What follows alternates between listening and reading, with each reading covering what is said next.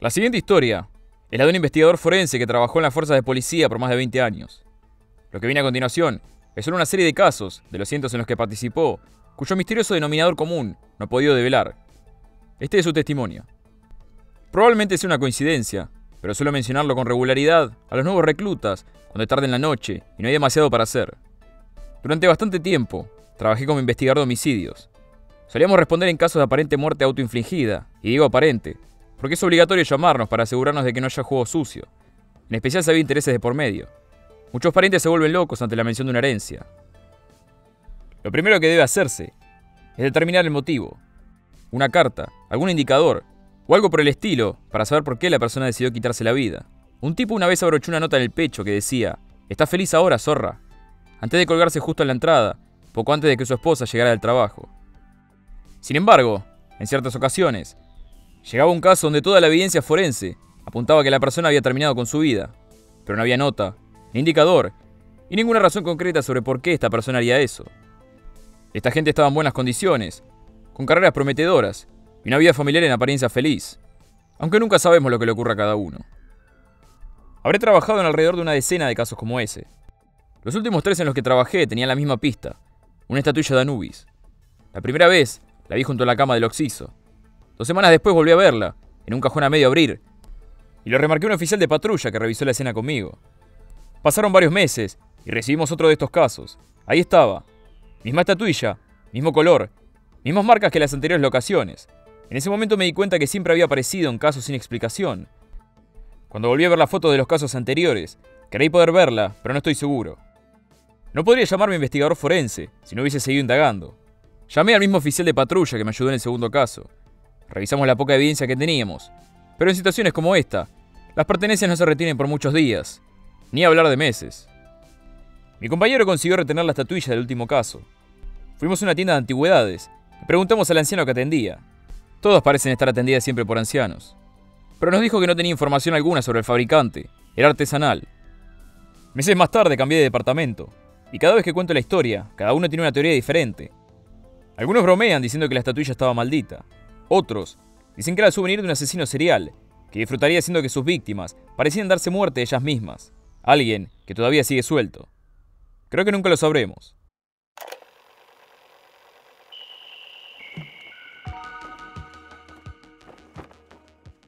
Las novelas de policial negro escandinavo han sido uno de los géneros literarios que más ha crecido desde la década de los 90. Aunque no solo en la literatura se encuentran huellas de la fascinación nórdica por el crimen, la banda de metal Children of Bodom debe su nombre a la masacre de cuatro adolescentes en las orillas del lago finlandés homónimo, cuyo culpable, 60 años después, sigue sin ser identificado. La novela del autor islandés Arnaldur Indridason, La mujer de verde, cuenta la historia de un caso sin resolver de la década del 40, que vuelve a abrirse cuando encuentran un esqueleto durante la construcción de un barrio privado. Esto se debe a una larga lista de crímenes sin resolver, cuyos perpetradores cometieron bajo el abrigo de un vasto territorio, donde cualquier búsqueda policíaca, como mínimo, se dificulta. Esta es una historia real, contada por un hombre que trabaja como investigador hace más de 30 años. Ocurrió al norte de Noruega en los años 80. En una parte del país, que está cubierta en su mayoría por bosque de pino denso. Las autopistas entre ciudades en esa parte del país puede ser que encuentres la ocasional aldea o casa aislada en la montaña, pero hay extensiones que parecieran ser infinitas, donde lo único a la vista son pinos. Una joven de 20 años tomó un bus de vuelta a casa, luego de un viaje al sur, temporada que pasó en casa de unos amigos. La llegada del invierno era inminente. La joven vivía en una de estas aldeas, que no suele pasar en un viaje de ruta sin prestarle mucha atención. Durante el recorrido, se quedó dormida y pasó de largo, con un rápido vistazo al reloj, se dio cuenta que si bajaba ya, tardaría unas tres horas en caminar a través del bosque. Era eso, o bajarse en la siguiente ciudad, donde no conocía a nadie. No tendría un lugar para dormir, y era peligrosa a altas horas de la noche para una jovencita. Le dijo todo esto al conductor, quien frenó en la siguiente parada para dejarla bajar. Esa fue la última vez que alguien la vio. Pasaron los meses y las búsquedas policiales, pero ella seguía sin aparecer. Hubo un par de artículos que mencionaban un escape con una pareja, pero no había tal cosa. Cuando los agentes de búsqueda y rescate estuvieron a punto de rendirse, recibieron la llamada de un corredor aterrado. En su ruta matutina, tomó un recorrido que no era el habitual y encontró a la muchacha atada a un árbol, a más de una hora a pie hacia lo profundo del bosque, lejos del camino principal. La autopsia no mostró signo alguno de violencia, excepto por varias marcas que la soga dejó en sus muñecas. Los investigadores dijeron que la persona que la ató en un principio volvía cada tanto para ajustar los nudos y evitar que escapara. Alguien la dejó atada, con vida, a la intemperie. Todavía no ha sido atrapado.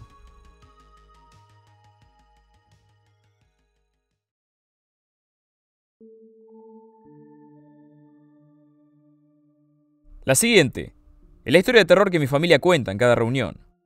Nebraska, década de los 50. En medio de la nada está la granja donde viven mis abuelos. Recién habían contraído matrimonio y al mudarse juntos tuvieron su primera hija. Un poco tarde para la época, sí. Los años ya le habían nublado el cabello. La bebé tenía tan solo un mes cuando, temprano por la mañana, mi abuelo tuvo que ir a ordeñar a las vacas. No era trabajo para un hombre solo, y sería más rápido si la abuela lo ayudaba. Mi tía, la bebé, Dormía plácida en su cuna. Sería cuestión de unos pocos minutos nada más. Cuando terminaron de ordeñar las vacas, mi abuelo partió a encargarse de otros trabajos alrededor del campo. La abuela volvió a casa y a mitad de camino dejó caer los baldes de leche al piso. La puerta trasera se bamboleaba ligera con el viento. A lo lejos, hizo señas a mi abuelo para que la acompañara al interior de la casa. Él, por su parte, intentó calmarle los nervios. Bien pusieron un pie dentro de la casa, oyeron el sonido del inodoro siendo descargado. Apuraron el paso, tratando de llegar lo más rápido posible hacia la cuna, donde mi tía, con un poco de suerte, seguiría durmiendo sin un rasguño. Ese poco de suerte los había abandonado. Los gritos de la bebé llegaron desde el final del pasillo. La puerta azotó la pared de la habitación cuando entraron. La bebé estaba a salvo. Y lo único que llegaron a ver fue la luz del techo volando de un lado a otro. Mi abuela tomó a la bebé, notando un grueso cabello negro azabache en su vestido blanco.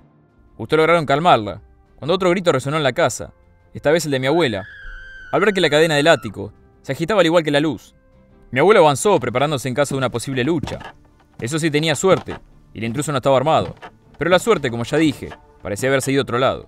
La mano de mi abuela lo tomó del hombro, y él se encontró con el rostro de su esposa a punto de romper en llanto. Trató de convencerlo de subirse a la camioneta y manejar hasta el pueblo. La policía podría lidiar con eso mejor. Mi abuelo accedió. Si bien pudieron volver junto con la policía a las pocas horas, las semanas pasaron sin noticia de quién podría haber estado en el ático. Y aún peor, junto a la cuna de mi tía. Varios días después lo vieron en las noticias. Charlie Starkweather fue encontrado a 40 kilómetros de la granja. Ya podían ver las cámaras de televisión asomándose por el horizonte. Charlie y su novia Carol Ann se lanzaron una matanza desenfrenada en enero 21 de 1958, realizando un viaje de carretera plagado de sanguinarios asesinatos. Un joven, su chica, un auto y lo que tuviesen a mano para terminar con cuanto desgraciado se cruzase en su camino. Las granjas parecían ser su escondite predilecto, ya habían utilizado la de August Meyer, un amigo de la familia Starkweather, para esconderse de la ley. August Meyer fue el que menos suerte tuvo, ya que cayó ante la escopeta de Starkweather. Si la historia te suena familiar, sirvió como inspiración para Asesinos por Naturaleza, escrita por Quentin Tarantino y dirigida por Oliver Stone.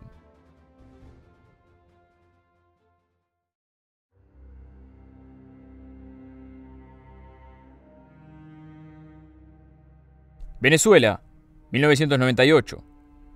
Con un grupo de seis amigos, fuimos en un viaje de cinco días sobre canoa por el río Orinoco. Nuestro par de guías eran un alemán de aspecto áspero, como mínimo, de alrededor de 60 años, pero podía ser más joven, y un chico nativo. Éramos una mezcla europea de distintos países. Una de mis compañeras era de Alemania. Aquel hombre se dirigió a ella solo una vez y no hablaron por el resto del viaje. Íbamos recién por el segundo día, durmiendo en hamacas a los lados del río, cuando podíamos frenar, no habiendo visto una aldea en horas. Los guías, Mantenía sus conversaciones privadas durante la cena por lo general, pero esa noche en particular, podíamos oírlos, teniendo una discusión algo en una mezcla de alemán y dialecto nativo. La joven alemana de nuestro grupo nos miró con el rostro pétreo y tan pálido, que parecía desmayarse en cualquier momento. Nos tomó un par de minutos para que volvieran sí. Nos explicó lo siguiente. Lo que el alemán le había preguntado sobre la canoa fue si estaban disfrutando su último viaje, lo cual le pareció raro. Faltaban todavía tres días para volver a la capital. Ahora todo cobraba sentido para ella.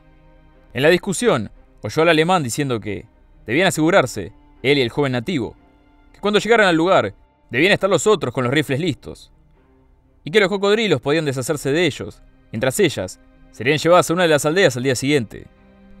El nombre de esta última no pudo recordarlo, ni le importaba. Teníamos que mantener las caras de póker hasta la mañana siguiente, y puedo estar seguro al decir que nadie durmió aquella noche. No con ambos guías sentados junto al fuego hasta llegado el amanecer. El día llegó con otro viaje en canoa. Un grupo de ocho personas pasó junto a nosotros, y mi compañera alemana fue la primera en gritar que estábamos siendo secuestrados, nos iban a matar y por favor necesitábamos ayuda. Nuestros guías no tinaron a negar las acusaciones, Ni siquiera tratar de engañar al grupo que pasaba por ahí con algún cuento. Avanzaron aún más rápido y dejaron ver una escopeta recortada por debajo de unas lonas que llevaban en su canoa, por si a alguien se le ocurría perseguirlos. Fuimos llevados a la aldea más cercana por otra ramificación del río, donde nos interrogó la policía local y un par de soldados. Nos enseñaron un par de reconstrucciones faciales, y supimos que alguien había estado haciendo desaparecer, en el mejor de los casos, o matando en el peor, a turistas en el fondo del bosque desde 1996.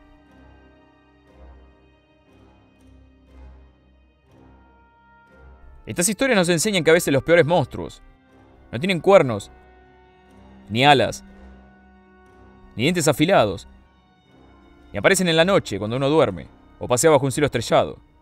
Pueden estar más cerca de lo que uno piensa y sin siquiera saberlo.